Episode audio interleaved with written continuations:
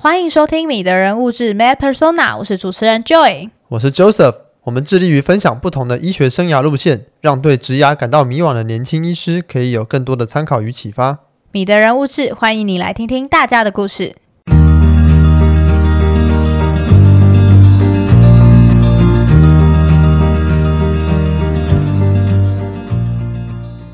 这集来宾丁思雅医师毕业于台湾大学。在林口长庚完成小儿外科训练，现在是林口长庚医院小儿外科主治医师。小儿外科专科医师相当稀少，但在医疗端又是不可或缺的存在。在职业的道路上，需要具备什么样的特质以及觉悟？训练的过程中和成人的外科又有什么不一样呢？而丁医师为什么放弃申请上的热门科，踏上这条鲜少人走的路？对于职涯和人生这一路上有什么样的想法和考量呢？让我们欢迎丁思雅医师。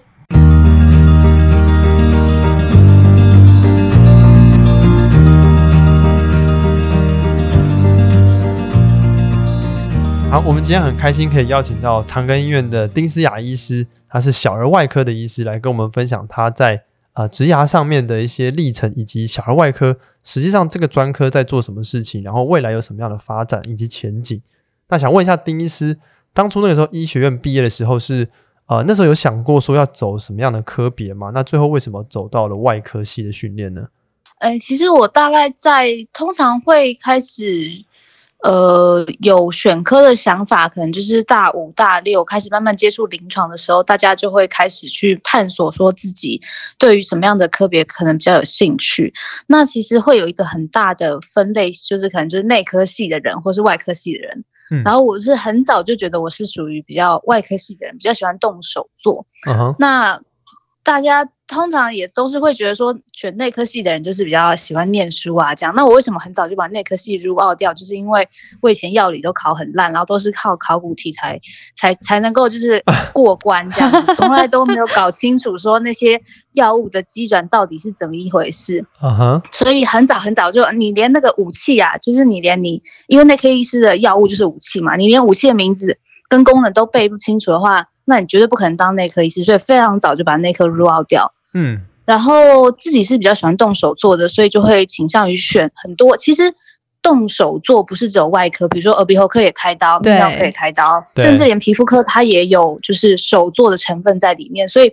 大概就是只是搞清楚说你是比较内科系人或是外科系人，这是一个两个很大的方向。嗯。那我那时候其实最后比较有兴趣的两个科别，一个就是。影像科，然后一个就是外、嗯、外科，哦，就是这两个就已经差很多了嘛。那其实会对影像科有兴趣，一方面是本身对于影像这件事情有兴趣，然后再来就是其实因为放射科现在也有很多也是 inter intervention，就是介入性治疗的部分，所以它也有手做的成分在里面。所以最后基本上是外科跟影像科这两个科在选。嗯，但是我觉得现就是嗯，就是其实小时候。就是你还是医学生的时候的想法，跟你后来慢慢一路这样子走上来看起来的那个想法会，会会有很大的差异。嗯，对，会有很大不一样。因为医学生的想法常常是那个时候你认为的事情，对，然后跟你 对，跟你真的就是已经走到现在了，再回头看的时候，就会知道说，因为因为我们现在是是是正着正着过来讲嘛，是讲说哦，我以前是怎么样想，怎么样想，这样这样。对。可是你现在。站在这里看的时候，就会觉得说，其实未必未必那个样子的的的想法判断方式 是正确的。不过 没有关系，我们就先讲一下说当时的那个想法啊。那时候只是觉得说、嗯、啊，外科跟影像科比起来，我觉得或许在职涯上选择外科是相对比较有挑战性。但，这就是第一个错误了嘛，因为其实影像科也很有挑战性。对，对，所以所以就是我就我要讲的就是说，其实你你在很小时候去要就要去决定。这么大一件事情的时候，其实是其实是很困难的。对，就是当时你很很多你以为的事情，都在后来看就是不见得是正确。所以，所以呃，我觉得没有所谓的对或错，反正那个时候就是就是就是选了外科这样。嗯。那只是后来现在会觉得来看，就是说，呃，我觉得还有一点要考虑，就是每一个科别都有它的职业伤害。哦，像我大概 R1 R2 过没多久的时候，我就讲，我就想说，哦。好险我当初没有选影像科，因为如果选了影像科，我很容易腰酸背痛，因为我只要坐在电脑前，嗯、就是可能一个下午或几个小时，我就我就会开始那个肩颈就酸痛。我想说、嗯、啊，如果我当初选影像科的话，我一定就是打报告就是经常就是腰，对对对，就经常腰酸背痛。但是呢，其实外科也有外科相对的职业伤害，比如说，就是我们有好几个老师，就是颈椎都去开刀啊，啊对啊对啊，然后不然就 对足底足底筋膜炎的啊，然后像我自己也是，就是前一阵子就是经常是那个手部那个肌腱炎会发作啊，嗯嗯嗯，然后另外还有像牙科也会有一些这个听力的那个受损的状况，嗯、或是骨科，所以所以其实那个不管每一个。科别都会有他的那个职业伤害啦，就是大家在选科的时候，这个东西有时候也是要考虑在里面。对对对对对。那假设说回到学姐你那个时候要，比如说医学生的时候，现在我们看说那个时候的考量点，可能很多的判断的标准其实是当时的认知，对当时的认知或者那时候片面的资讯。那如果假设学姐让你回到那个时候，你会觉得那个时候的学生可以多做什么事情？然后可以让他们更接近实际的状况呢？就是我觉得有，其实我觉得到后来再去看的时候，有一件很重要的事情，就是你要去，你要去想象你以后想过什么样的生活。嗯哼，其实是 lifestyle 去决定你的科别，而不是说兴趣，因为因为这个。太多兴趣这个东西太模糊了，嗯，其实你在很多领域，你只要努力的投入，都最后你都还是会产生那么一丁点兴趣，嗯。就像有很多人，他也不是真的对医学很有兴趣，然后他就被迫当了医生，然后被迫就是念了东西，念到最后好像有那么一丁点兴趣出来。所以兴趣这件事情，它是一个非常模糊的概念，对，就好像爱情，就好像爱情一样，就是很多人他是相相亲，然后他就 他就结婚了，然后他从来也不认识这个人，诶，但他也过得很好，那为为什么？是因为就是。长辈在挑选的时候，他们都决定了一，他们用一些条件，对，用一些个性，然后去做了筛选。那其实我觉得在选科别的时候也是这样，你要去想你是什么样的人，你想过什么样的生活，嗯，你喜欢跟还有最重要的是你讨厌什么事情，嗯，像比如说我讲我的例子，我很早就知道我很没有办法接受 cancer 的病人，就癌症的病人，对，我没有办法照顾那些病人，因为我。我我不想看到我最后病人就是 eventually 都会死掉，我不喜欢那种感觉，uh huh. 所以我绝对就不碰肿瘤，我绝对不想碰任何跟肿瘤相关的东西，就是这是你的个人的 personality 的特质，你要你要去发掘这一点。嗯，那或者有些人他就是像我知道很多选急诊的人，他为什么选急诊？就是他他想要他的生活有一个完全的切割，就是他下班后他不要再接到任何的 call。他不要再有任何就是被牵绊住的感觉。很多人选急诊是因为这样，嗯，所以在选科别的时候，其实你要去想，就是你你以后想过什么样的生活？你想要去诊所吗？那你要选一个可以开业的对科别。然后你想要在医院做研究吗？然后你想要在大医院或是区域医院？然后你想要就是接碰什么样？你喜欢什么样的病人的类型？他们的特质是什么？嗯，对，就是就是这这个东西反而是要。去思考的，而不要觉得说我好像对什么有兴趣，因为兴趣这件事情太模糊了。嗯，然后有些人他会很晚才决定科别，是因为他觉得他还没有看过所有的事情。对，那其实我就要告诉你，你不可能看过所有的事情的。对，就是你，你不可能等到你看遍了，就是这世界。对对对，所以你一定在，你就是要要先稍微，要么就是 out，就是我、嗯、我绝对不要什么，然后或者是我好像某几个还可以这样子，嗯嗯嗯，这是一个，所以我觉得其实首要的 lifestyle 是呃很重要要考虑的项目，然后再来呃，我刚刚还有想到一个什么，哦对，还有就是你擅长做什么事情，这件事情非常重要，嗯、你要选你擅长做的事情，擅长做的事情就是。你发现你可以事事半功倍，嗯，就是你不用花太多努力，你就可以做的比你的同才还要好，嗯。比如说，就像我刚刚讲的药理嘛，我就是永远搞不清楚那个药物的机转，然后永远都 就是都觉得很混乱，然后要很辛苦、很拼命、很努力的，然后好像还，嗯，对对对对对，那这种就代表这个你可能不太适合，嗯。然后如果你发现，哎，你很。有件事情你轻很轻很轻松很容易，然后也没有花你花一点点努力，你就马上做的比别人好，你马上就学会了，那就是你适合做的事情。嗯，就要去找你适合做的事情，要去观察自己，嗯，找你你适合的，你的 talent 在哪里？是这件事情很困难，但是要要想办法去做。嗯，这样也比较容易找到成就感。对，那这个在某些图像辨识有关的科别，其实也有老师们或者讲者们提到，比如说病理科和像影像科，其实都有提到说，如果你对这个图像辨识，就是别人都看得出来，你就看不出来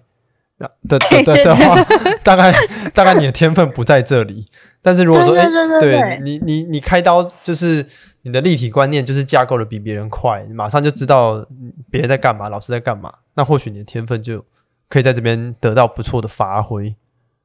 对，就是要去找这样子的东西，你很快就学会的。你就是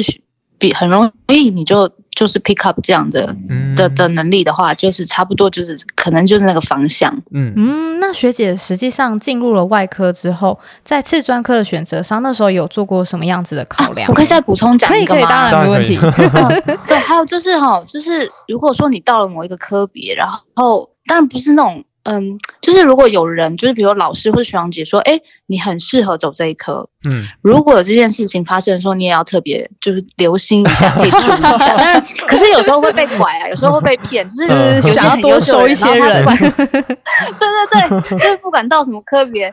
呃，有些人是很优秀，然后到、哦、对对对对对，像这种就是如果比较那种就是。就是随便夸那种类型，就是、呃、就是随便听听。可是如果 有个老师他比较 serious 的跟你说，哎，我觉得你蛮适合的时候，你可能我们自己在临床上去看说，还你你久了，你还是会看得出来。哎，有些人他就是蛮适合，而有些人就是呃呃，就是就不太 OK 这样子。所以 有时候真的就是遇到特别优秀的时候，觉得特别适合适合的时候，我们就会跟他讲，讲。所以这个因为。已经是过来人的时候，然后你又看了很多学弟妹，就是真的还是会有一些先天特质上、差异上的，对对对，特质上的差异，对啊，嗯，嗯，就是大概是这样。诶，那就是回到刚刚的问题，就是学姐在呃外科的次专科选择上面，当时是考量了哪一些因素，所以最后选择了小儿外科呢？哦，这又是一个，这又是一个很长的故事了，因为其实那嗯，对对对，就是我那时候选了外科，其实。就是很 straight 的，就是我就是对整外有兴趣。哦，那为什么这就讲到兴趣这件事情？吼，它又是一个很模糊的概念。有时候在那个当下会被太多太多的东西左右，因为比如说，嗯。就是我要讲，就是选科它，你不要把它想成一个考试，你不要去追逐那个所有人都在追逐的那个目标。比如说，我讲外科现在的那个趋势好了，大家都就是通常就是呃整外嘛，或是 GS，就是都是大家喜欢选的科别，大家想选的科别，然后大家觉得比较 promising 的科别。可是、嗯，可是你不要把它想成是一个考试，因为当你用这个方式去想的时候，你就是会忍不住要去追逐那个。因为大家都是医学生，你就是忍不住要去追逐那个比较，对，就是好像哎，我上了，你知道那种感觉，哎，特别不上台大这样子，就 是就是，对对对对对，好像会变成那样子的那个那个一个心态。嗯嗯，那当然我也可以讲说，对我那时候就是对整外有兴趣，很酷啊，然后手术很酷炫啊，就是哦很 t 很很 creative 啊什么的，然后。反正这是我自己的故事，就是刚开始的时候我是对整外有兴趣，所以我就从台大来到了长庚。我从我是 PGY 的时候到了长庚，然后就就就在长庚当 PGY 嘛，然后也有出国交换学生，那个时候一两个月，然后是去呃美国，想一下有去过 Harvard 的整外，然后也去过那是 Northwestern 的整外，就是西北大学交换两三个月，okay, okay. 对对对。然后就是两个月是在整外，然后有一个月是到影影像科，嗯，然后后来就因为想走整外，然后，呃，那时候其实，在中间有一些空档的时间，就是还没有到长庚到 PGY 的时候，也就是就就我就写信给那个魏福全，然后就跟他说，嗯，哦，我想来长庚看，然后就来，然后反正后来就在长庚也当了阿万阿图然后也选上了整外。嗯，然后可是对，可是后来我就慢慢的发现说，其实我可能不是那么适合那样子的、哦、呃 lifestyle 那样的手术的方式。是，然后刚好是在我 R two 那个时候，我就 run 到了小外。嗯，然后我就发现说，哎，其实小外跟整外它它有一些相似程度。所谓相似程度，就是手术的精密度上面哦，呃，它都是属于比较精致的手术。嗯，对。然后那个时候，因为我其实，在 intern 啊、PGY 从来都没有去过小外，然后是就是 R two 的时候才 run 到小外，所以可是我那时候已经是就是名额已经在整外下面了，所以那时候也是 经过就是一番挣扎，考虑了很久。然后后来就是觉得说，我真的还是对小儿外科的手术蛮有兴趣的，所以就就等于是转科这样子。然后就刚好，因为他刚好是可以，我们是 R one R two 都是大外的 course 嘛，然后 R 三才开始分次专。对，所以我刚好就是在 R two 转 R 三的那个时候，就是转科，嗯、所以等于是就是就是转过去这样子，fix 到小外这样。对对对对后来变 fix 小外，已经追求了这么 两三年，或者甚至都有出国啊，或者花很多时间去了解整外这一块。对对对，那等到追求到了，到最后真的狠下心来放弃的那个那个，然后追求小外、这个、转折点，对，在这个 这个心境上，我觉得感觉是很艰难的一个决定，很巨大的对巨大的转变。对，对。啊、嗯，那个时候其实。考虑了很多很多方面，嗯，然后我觉得也是慢慢的就是真的，你对于这两个科系，当然那时候对小外的认识就是还是很粗浅，因为还没有在小外待很久。可是对于整外反而认识的稍微比较多了一点了之后，然后我觉得就是又回到我刚刚讲的，呃，你的你对于你生活的期待是什么？你想要的 lifestyle 是什么样子？还有你适合开什么样的刀？因为我发现。我的体力真的不好，我、嗯、我没有办法开很长时间的刀，十几个小时。然后，对对对，我我真的没办法，因为其实小时候都是很任性，就所有人都告诉你说整外很累啊，怎么样的，然后你都不会相信，都觉得我，我可以，因为是对，我可以，我可以，就是我很喜欢，我可以，就到最后发现哦，我真的不行。对，就是真的是真的是会是这样子，嗯嗯，所以。就是要去看你，你适合做什么事，你能不能是一回事，适不适合又是一回事。嗯，然后我发现其实小外刀它相对它一样要求对于呃手术的精精细程度要求是一样高的，但是它的手术时间通常不会太长。然后病人通常很小，像像我们讲说，哦，切肝是大手术啊，可能要就是那个刀痕就是十公分这样，哎，可是小朋友可能就三公分，嗯，切，切完 切完一半的肝了，uh -huh. 对，就是所以这是它的好处，可是它对于那个精密程度的要求是一样是很高的，嗯，然后再来还有就是那时候还有思考的一个点就是说，我觉得整外永远不乏优秀的人才投入，就是。嗯前仆后继，我后面永远会有更优秀的人一直进来这个领域。可是小外相对是人才比较缺稀的，因为它基本上被称为一个叫做夕阳产业嘛，就是大家都觉得说啊，出生率下降啊，没有小孩啊，没有市场啊，不会有任何人投入。嗯嗯嗯。可是我觉得这个领域它其实需要是非常优秀的人，因为你可能要很少的手术量，然后你马上就要学会，然后它手术的多样性又非常的高，所以它是它是需要。非常优秀的人才去投，delicate，就是、嗯、就是致力在这个、嗯、这个领域的，嗯、所以对，就是我我觉得我我看到这个地方有需求，然后他他必须要有人去这样讲，好像有点那个字嘛，反正就是我觉得我觉得他他有一个对于人才的需求在那里，要有一个人去做这件事情，对对，然后然后整外永远不缺优秀的人，后面是一个很热门的优秀的人别这样来。对对对对对，哎、欸，我觉得很有趣的，就是因为我最近有看一个韩剧，叫那个《机智医生生活》，里面有一个小儿外科，那就是那个背景下是韩国的小儿外科医生也很缺乏，所以其实小儿外科在台湾也是一个比较稍微冷门一点的科嘛。以他的专科数量来说，应该发出来的专科牌就很少。嗯，其实嗯。医学会那边是并没有限制数量，可是我一直说小儿外科哦，它就是像是怎么讲，它是冷门，但是它也必须要冷门，因为它的市场就是很小，对，嗯，就是小小朋友很少，所以当很当我们讲说小儿外科医师就是不足的时候，大家会觉得好像哦，那需要很多人力投入，可是其实不是这样子的，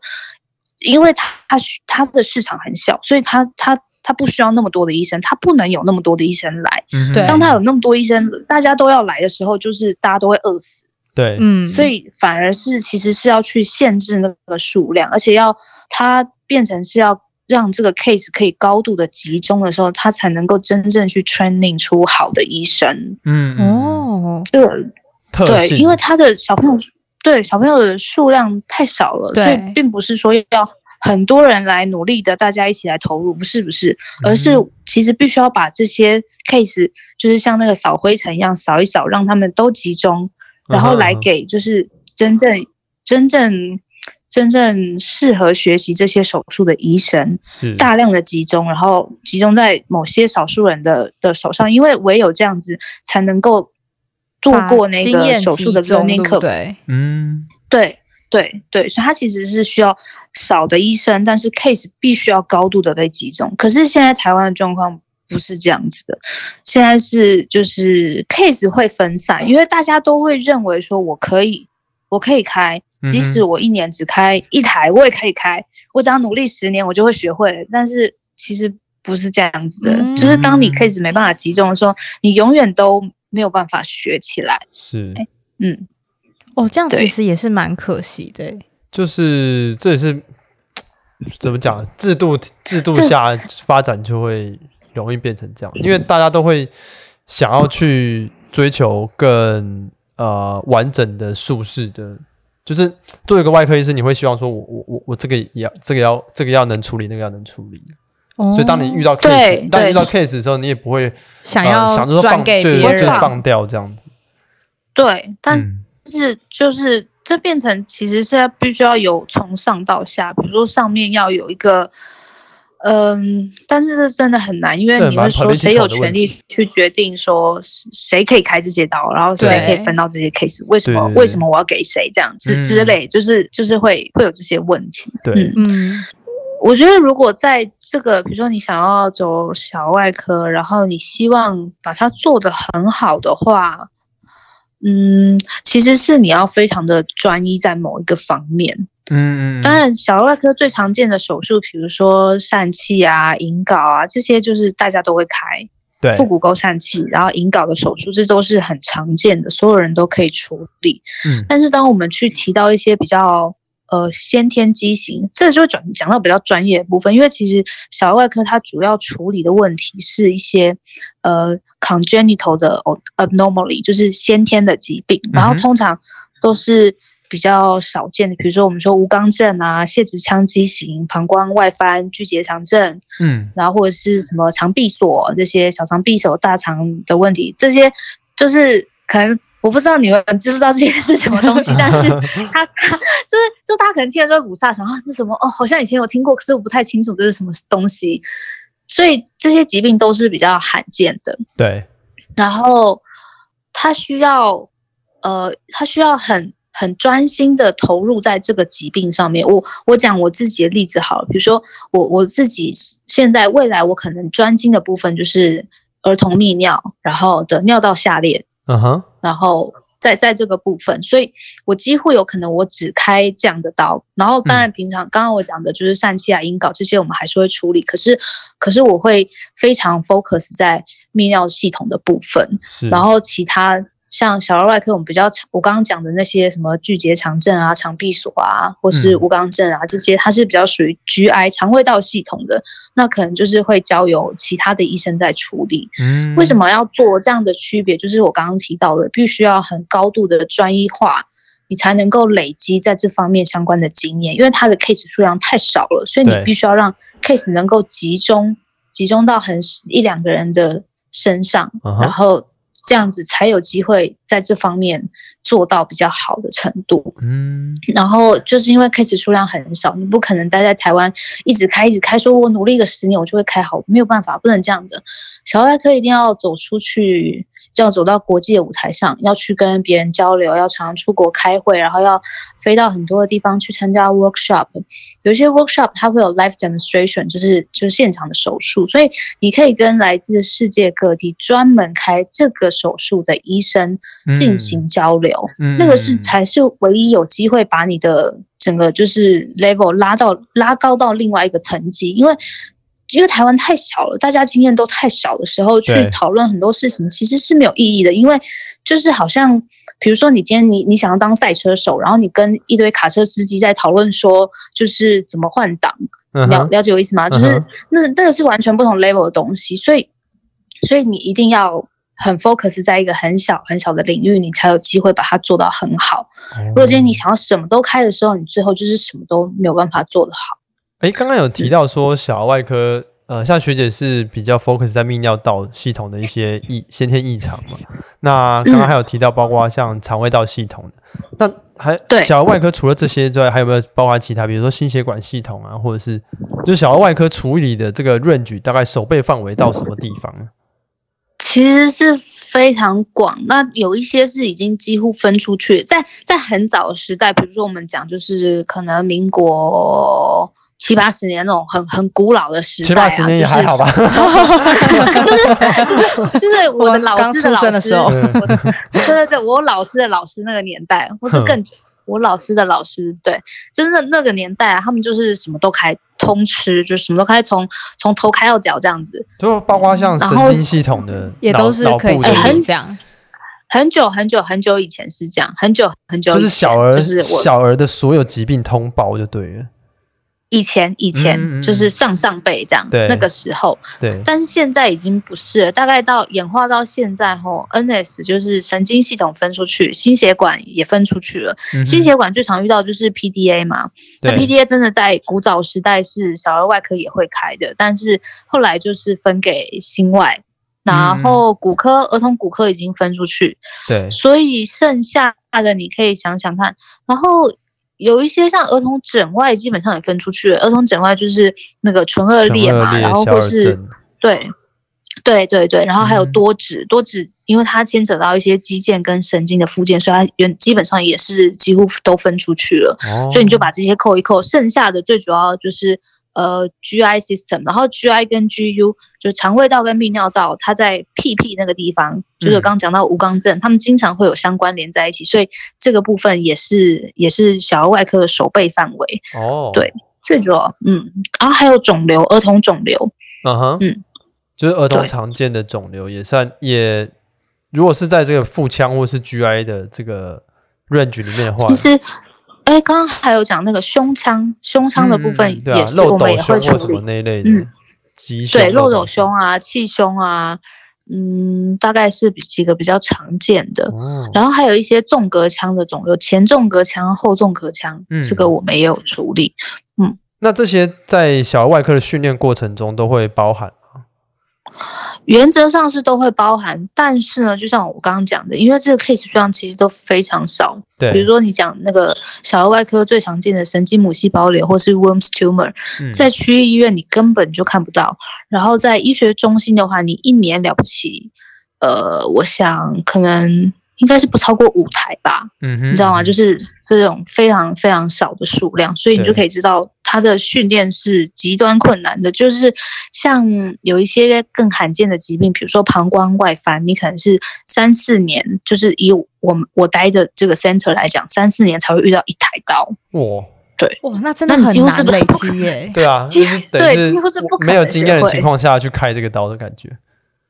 对，哦。所以真的是就是很困难。当然，你也可以讲说啊，那他就是那么罕见，那也没办法，大家都开不好。所以当然就是，如果台湾的这个新生儿数量再继续少下去，其实现在已经已经是会是这样，因为我们常常会看到外院就是来的一些 case，然后就是大家也都经验不多，这样。对，就是因为大家都经验不多，然后所以处理上就是会。就是真的会比较急，会有一种越越越往回退的那种感觉啦。嗯，那像这种特性呢，我觉得跟成人的外科领域就蛮不一样的。嗯，那实际上就是跟成人的外科训练上面有哪里是或差异比较大？侧重的点，比如说在训练小儿外科的过程中，在意的东西跟成人的其他的 GS 啊或者什么这些一般外科比较起来，你觉得小儿外科特别的地方在哪里？特别，我我先讲制度上好了。以前那个制度上啊，是小外的 training 就是四年的 GS，然后两年在小外，类似像 fellow 这样子，然后出来你就可以拿到小外专。嗯哼。但是就是以我们的，因为因为我自己是等于是四年的，我是倒过来，等于是前面两年大外，然后后面四年是小外。那为什么会变成这样子的？的调整就是因为 case 数量越来越少，然后变成说你必须要待在同一个地方，嗯、就好像在等待猎猎、嗯、物一样，你必须要在那里待 待很久，然后等它出现，对等等等它，因为你不知道它什么时候会来，所以你得要蹲在那里好一段时间，然后要看到哦，终于有一只兔子跳过去了，赶快把它抓起来。嗯，所以所以嗯，这是这是一个，就是说制度上你是四年四年 GS，然后两年小万，你就可以拿牌，可是。嗯我我会觉得两年的小外是绝对不够，因为现在 case 数量真的太少了，你必须要待在小外更长的时间，你才有可能看到更多更多的东西。嗯，然后再就是训练上侧重不同的部分，差异非常的大，因为 GS 经常在处理的是。是切除，就是啊，它长了 tumor，我把它切掉，哦、然后它长了什么不该长的东西，我切掉，切掉，切掉，就是外科嘛，就切切切。对。可是小外不是这样，小外其实在做的事情是 reconstruction，所以这就扯到跟整外很类似的部分，我们都是在做重建。重建。嗯嗯。对，所以我的老师经常说，就是嗯，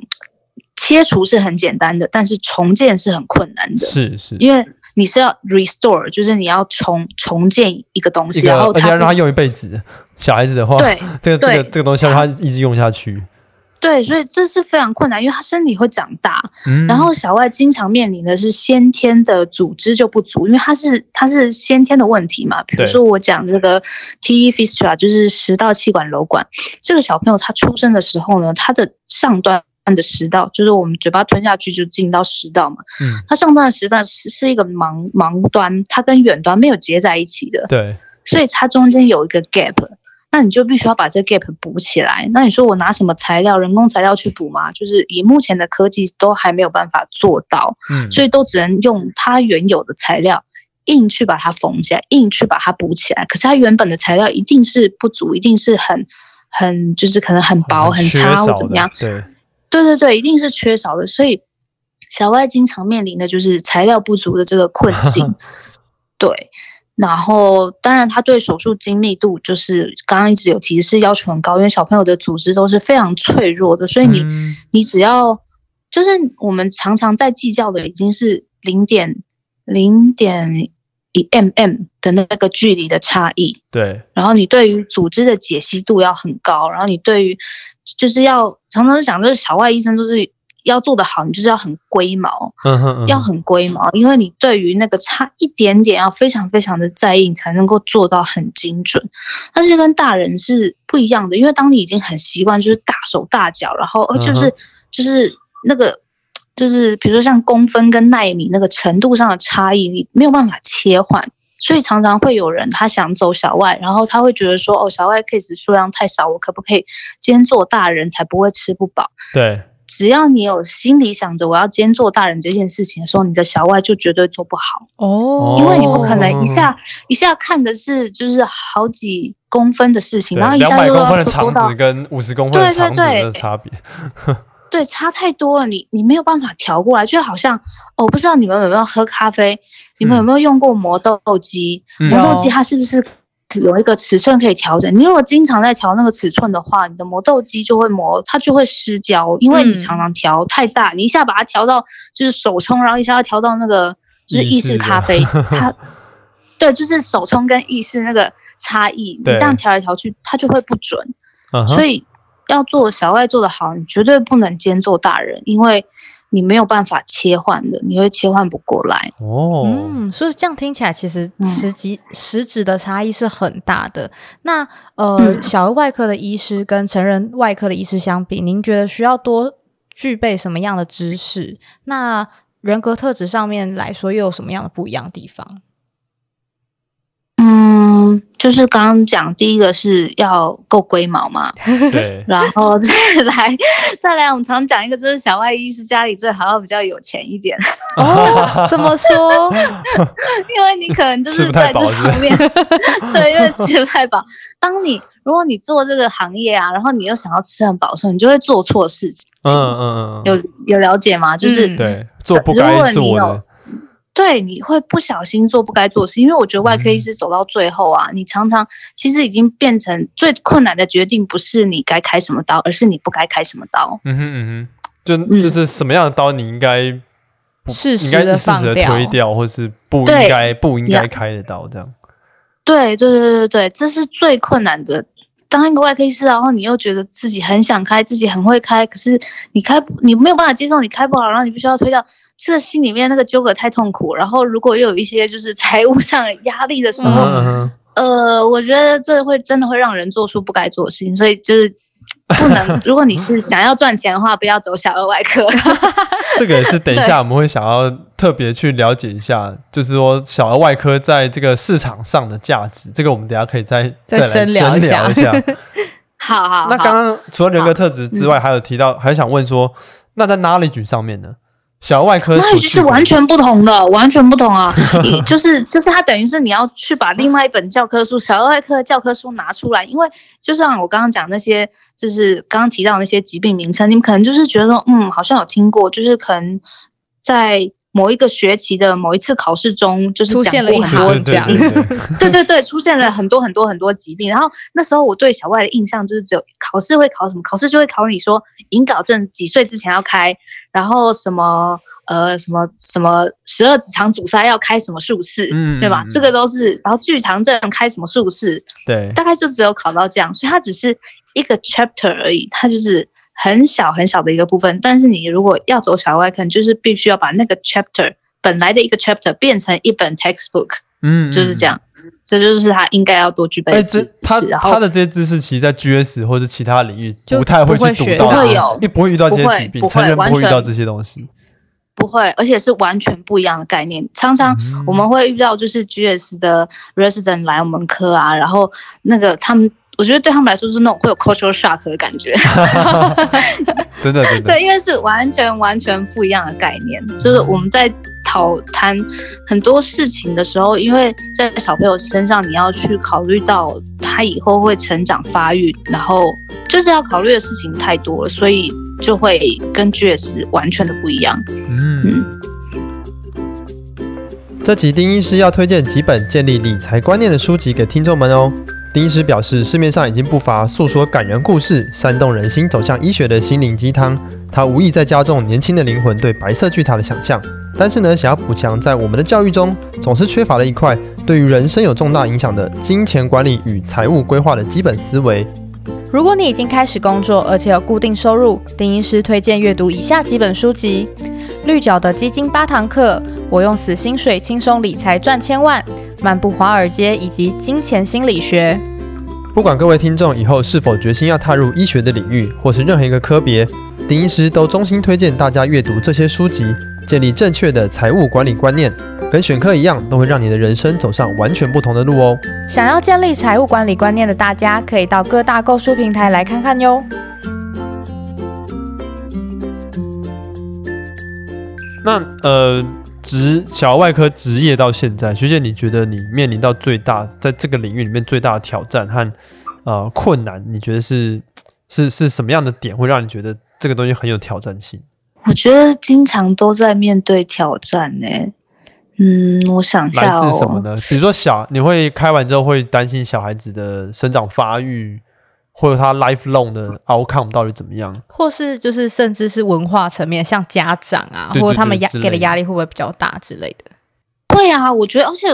嗯，来自我，诶，小儿外科吼会有个问题，就是说。通常家长都会比较相信资深的医生，嗯嗯，对对。可是就是像我刚刚讲的，他在这个领域做的久了，不代表不代表他就真的很会开，嗯哼，某种术开刀这样。对，不过我想这个年年轻的外科医师应该多或多或少都遇到这个问题。对对，所以。这个当然后还有很，就是这就变成是你怎么去，你怎么去建立，你怎么去建立你的口碑，然后就是建立你的职职涯，就是这个就是一个很长很长的故事了啦。对。然后小儿外科的挑战，我觉得是就是每每天都在面对挑战啊。嗯哼。对，所以走小儿外科的人，那个就是可能挫折容忍度要很高，然后。耐抗压指数也要很高，因为因为常常会面临的是那种小朋友状况很不好，然后要进开刀房开刀，然后你就必须要跟家属解释。其实有时候我觉得我们很像是有点像兽医啊，就是 特别是特别是在处理新生儿的时候，因为那个小朋友都很小很小，嗯，对，然后然后像个小猫咪那种感觉，对对对对对，就真的是。那样那样子的感觉，嗯，对啊，而且像。学姐一开始有提到说，你那时候有 rule out 掉，就是跟肿瘤相关的科，是因为呃不希望看到说自己手上的病人 eventually 会会死于这个疾病嘛？那我我觉得，因为我，嗯嗯，你说，嗯，我、嗯、我觉得小儿外科他会遇到一个问题是，有些小孩他他他虽然活下来了，但是他不一定活得很好，但是他必须伴随的这个。呃，不管是先天的缺缺陷，还是因为啊、呃、疾病的关系造成的不是很完善的身体，一一路这样子下去，你在面对这样的病人的时候会，会也会会觉得很挫折吗？我，你们真的问这个很困难的问题。会啊，就是比如说我举例来来说，像就是你刚刚讲很好，就是说这些小朋友他是先天有问题的，然后我即便我手术开的再好。他都不会是正常人，然后他都会有一些后遗症。对，然后我我觉得在这部分真的心态上，就是外科医师自己心心态上要要很能够调试。嗯呃，因为像可能我以前一开始是会把自己的那个责任揽得很重的那种人，就是会觉得说好像哦，好像我的手术决定他的成败，决定他的一生。对对对。但是后来就是有老师跟我讲，他说。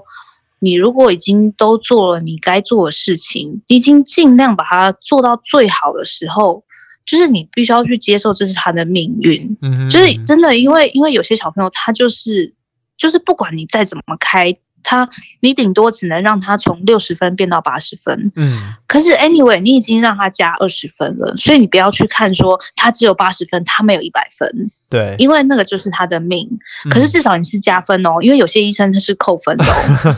哦，对，真的真的。多多少少，对。对。对，所以所以后来就是不要不要对自己那么刻薄，嗯，嘿，有有，就是如果你已经做到某一个程度的时候，要。要放掉一点东西，前提就是你已经呃尽力了，很相信自己，说我已经做到我真的能做好的最好的状态了。对对，然后这时候事实就是真的不要给他给自己太大压力，不然你会胃溃疡，这也是外科医师的另外一个职业伤害。压力太大，对以以前严重到什么程度？以前会严重到说，就是我可能开完一台刀，然后我会整个周末。或是因为我们会放管子嘛，然后我可能会到拆管之前，我都没有办法，我都没有办法好好的放松，我就会一直在想说他他到底好不好，他会不会离开，手术会不会失败什么的。可是 Even 其实已经做得很好了，嗯。嗯，对啊，就是我，我觉得，我觉得，如果你是这种人格特质的话，你当外科医师，你是真的会有点辛苦。因为我看过有些人，他真的明明就是开的很差，然后对自己超级有自信 的啊，没问题，会有事。对，然后所以病人 outcome 是怎么一，病人 outcome 怎么样是一回事，可他心情怎么样是一回事。对对对，对，那那种人他可能就是会过得比较比较开心，比较快乐一点。对。那呃，小外科专科牌这件事情，刚刚在一开始有讲说，它因为它的市场也小，所以它或许啊、呃、发出来的这个呃专科的数目也必须少。那以现在来讲，你觉得呃小外科这张专科牌是在市场上面是，比如说，假如说呃我今天 training 完了，是好找工作的吗？或者说，即使找到位置待下来的是好去呃有开始有 case 来源的吗？哦，就是吼，这个如果你有这张牌的话，因为现在有一些评鉴，然后有一些评鉴，它就是会规定说某一些医院一定要有小外。嗯，如果你刚好遇到这件事情的话，你可能在某些医院你就比较有机会谈到保障型。哦，保障型多少我是不知道，就是要看，比如说你如果是去什么花东啊那种很偏远的地方。对对对。但是那个名额一定很少，可能就是一两个。然后就那个那个人，他可能就他如果站住那个位置，他会坐在那里非常久。嗯嗯。他会坐在那里非常非常久，因为他就拿那个保障薪水，也许不会很多。可是你如果可以就是接受那种程度的收入，然后。基基本上不会有什么 case，case、oh, 都会很少，然后你很难，嗯、呃，很，然后你会很难进步，就是因为我刚刚讲，你可能就是哎，过很久很久，然后碰到一个 case，很久很久，你又碰到另外一个 case，很久很久，你又碰到另外一个 case，就是你永远无法专注在某一个手术上面，然后很在一定很短的时间内累积到一定的量，然后通通过那个学习障碍，嗯嗯，你没有办法这样子，所以。嗯我觉得那个位置的确要有一个人去待在那里，可是那个人他可能就是我刚刚讲人格特质，比如说他他不是那种哦，我要追求 top，我我我要成为那个世界顶尖手术的，他不是这种人，他是可以在比如说花东地区啊，然后每天看海啊、看山啊这一块的人，对对对，对对对对对，就是如果你是。可以适合那样子的生活的人，那你就可以去待在那个位置。嗯，所以，所以你就可以看到，其实光是点小儿外科这样一个同样的科别里面，它就会有很多不同的 lifestyle 跟很多不同的属性、不同的东西啊。所以，嗯，就是选科真的没这么容易啊。或者是说，你刚好哦，还有很重要一件事，就是我觉得不要执着，因为我看到太多人他会他执执着什么样的东西？执着某一个科别哦，就是非这个科不走那种感觉。对对对对对，然后他他就在那里花了好多时间去追求那个他想追求的东西。Uh huh. 但是其实其实有时候你我就会看到说，就算是同一个科别，它也有很多的多样性在里面，你最后还是会找到一个属于你自己的位置。嗯，只是你要去思考，就是你适合什么样的生活，你适合什么样的手术。然后你适合什么样的环境，然后去找到那个属于你的环境，属于你的舞台。嗯嗯，对。哦，嗯、那学长，你学姐，你觉得小儿外科现在的舞台上面啊，还有什么样的疾病种类，或者是医疗的啊、呃、项目也好，或者是医疗服务也好，你觉得有什么是市场上面还没有被呃很恰当的满足的的的的蓝海？小外科有有所谓蓝海，因为感觉都没有蓝海。小小外科没有，小外科没有蓝海。小外科只有就是就是你不小心踏进来了，然后你对于一个东西就是很喜欢，然后你觉得说哦，我要把它做到非常好，然后你就不顾一切的投入这样子啊。就是他，我我觉得他只有这件事情啊，就是。就是你要呃，比如说你可能牺牲成为一个百万名医的机会，然后、嗯、就是很执着，就是小外要做的好只有一个，就是我很想把这个东西做到最好，嗯，而且我只做这个东西的时候，你才会成功。嗯哼，对，因为它疾病种类实在是太很多的项目太多了，很多，而且每一个项目能碰到的量又少，这样。对，然后我觉得还有很多时候是。也不见得，因为我们刚刚讲到说那样才会成功，可是其实成功的定义又又太多样了。就是难道今天他在花东，然后他当一个就是什么都开的医生，他就不是成功吗？我觉得那也是另外一个成功。只要他在那个状态下、那个环境下，他是快乐的，他是满足的，嗯，那就是成功。对，所以其实其实我也不能说怎么样才会成功啦，就是呃，我觉得你就是不断的去寻找你适合的、你想要的，然后。在那个在那个方式、那个生活的方式上，你感到快乐跟满足，然后而且你觉得自己有机会进步，而且你确实不断的在进步，嗯，这样就应该就是一个好的方向。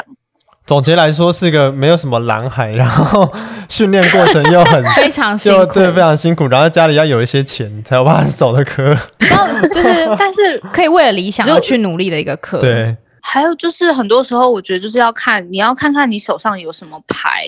嗯，嗯，就是讲说，比如说你，你如果觉得你，你，你希望赚很多钱，然后因为家家里没什么钱，然后你想要以后买就是豪宅啊、大房子啊，那很显然，那方向是不太对。对，对，就是那你就是不太适合。对，even 你对这个科别很有兴趣，你都要告诉自己说，那你可能不太，不太适合。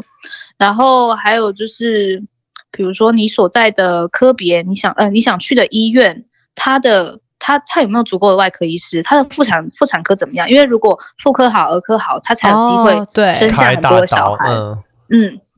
对。然后如果说你以后是还要看你想待什么样的环境啊。如果你你就是要开业，那你一定也不适合走小儿外科。嗯，对，所以它它其实是还蛮多那些条件限制的科别。OK，嗯，诶，所以说其实小儿外科在合作密度最高的其实是妇产科，这样。是儿科哦，应该是儿科。如果你有如果你有很多儿科好朋友，如果你很多儿科好朋友的话，你也 可以，就是你也你也有多一张牌这样子。嗯，对，因为有些你想开，但是可能医院的不管是儿童的加护病房的的能力能量不够，对设备有没有办法承接开这么严重的刀的小孩，有时候就外科医师就会就是巧妇难为无米之炊这样。嗯对对对，其实很困难啊。如果你是外科医生，然后你又要负责术后的照顾，像我们目前都是，目前我觉得其他医院也是，都是跟儿科有合作的模式。嗯，就是外科医师你还是专注在手术的部分，然后术后这个小朋友去 ICU 是儿科的医生在顾，啊，常常是这样子。对，然后而且其实小儿外科它某种程度上也有点点像二线的外科，嗯，因为很多时候我们的 case 不会是这个这个小朋友他有病，他不会知道他要来小儿外科看你，他可能是吐，然后他去看儿科，哦啊 okay, 然后儿科帮他做了一堆的检查，然后有的，嗯，对对对对对，所以经常是被 refer 过来的，所以呃有时候我们的 case 来源其实是儿科，因为因为一病人不会知道要来找你，对。嗯、然后有一些 对，要对对对对，然后还有就是那个地方的小朋友出生的数量真的要够，因为很多有一些先天的疾病，它是它是被被生下来之后，他可能紧急就是要做一些处理，他很难等，然后小朋友也很难转，哦、对，所以你待的医院一定要够大，那边生出来的小孩的量要够多，你才才才 case 数量才会够，对，嗯。所以基本上小儿外科应该不太会有是去外面开诊所，或者是地区医院可能也都会比较少一点。有，你就是不做小外，就是可能顾 ICU 不要做小儿外科，做别的事情。我们有那个有那个小儿外科 training 完，然后出来开业，但是他就做小儿科，那也可以哦。对了，因为小孩子他也会看的。对对，呃嗯，对，就是。基本的，一般他就等于是加加医科这样子。对对对，OK。诶，是说那像现在这个比较少子化的环境当中，小儿外科医师要如何去发展个人的特色？不管是从呃学习的内容啊，还是说一些个人品牌的经营，就是不晓得说要怎么样去发展这一块。我我觉得个人品牌经营其实大家现在都很会做，就是要么就是什么脸书啦，然后。呃，什么 IG 然后，或者是一些 对对上电视啊、Podcast 啊什么这些，就是这些应该是新生代的人都比我们还要会弄这些东西。嗯，那我觉得，嗯，除了就是看你你现在手上有什么资源，你可以朝什么方向去发展，然后还有就是你你你是什么样的个性，适合成为什么样的医生？有些人他他可能。嗯，不太想开刀，可是，诶，他他可以上节目，他可以讲很多，然后或者是他认识很多媒体，他有很多管道，他就成为一个就是像像艺人一样出道的医院品牌，他不见医院的对对医院的公关形象招牌那种感觉，对对对对对，他他 这这也是这也是一种一种方式，然后有一些人他可能就是。可能比如说像我就是哦，我想要专精在某一个疾病上，然后我想要把它做到最好，嗯，然后我就是完全的 focus 在这个东西上面。然后我们也有一些医生，他是对研究很有兴趣，所以他是做小儿外科疾病相关的研究，嗯，所以他是变成是走走就是研究型的学术的路线，对啊，就是嗯。嗯嗯，你说。啊，没有没有，我我本来想岔题问一下啦，就是小小儿外科 paper、嗯。会不会很难发啊？因为因为 case 很难收，欸、超级难，超级 难，超级困难。对，感觉论文很难写，因为都没量都不大，然后 case case report 也也也也不是说分数。